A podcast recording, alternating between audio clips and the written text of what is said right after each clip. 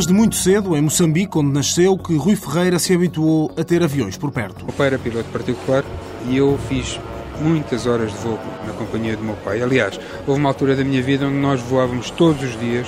Eu e meu pai ia me deixar, antes de me deixar à escola, passávamos no aeroclube dávamos uma voltinha, coisa de meia hora, voltávamos, ele deixava-me na escola e ia trabalhar. Foi a minha vida durante alguns anos, foi assim. Viveu até aos 18 anos em Lourenço Marques, depois, e por causa do 25 de Abril, deixou Moçambique e rumou à África do Sul. Ficaram para trás os aviões, nasceu a vontade, concretizada juntamente com um grupo de amigos, criar uma equipa de basquetebol profissional. Conseguiram o apoio de uma marca de refrigerantes e foram mesmo campeões nacionais. A par do desporto, em Durban, Rui prosseguiu os estudos. Entrou para a faculdade onde começou a tirar engenharia mecânica. No entanto, pouco ou nada ligou aos estudos nessa altura. Miúdo com 18 anos, que viveu sempre em casa dos pais. Tinha alguma liberdade, mas tinha regras a cumprir. Apanha sozinho, sem ter que prestar contas a ninguém.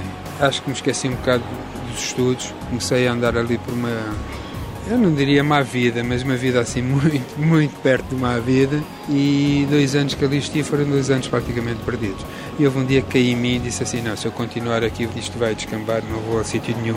Então falei com o meu pai e disse: Olha, eu vou-me embora para Lisboa. Tinha 20 anos. Mais tarde, e já em Portugal, em Lisboa, um certo dia, através de uma reportagem que viu na televisão, reaproximou-se dos aviões, agora mais pequenos e telecomandados. Um domingo qualquer que estava a olhar para a televisão ia falar onde era o modelismo e eu fui lá. Lá, o clube onde começou a praticar a modalidade. Começou com um planador, mas rapidamente comprou um avião a motor.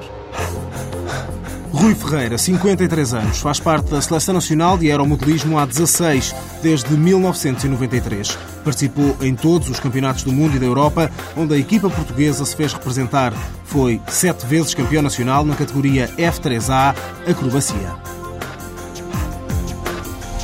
Apoio Instituto do Desporto de Portugal.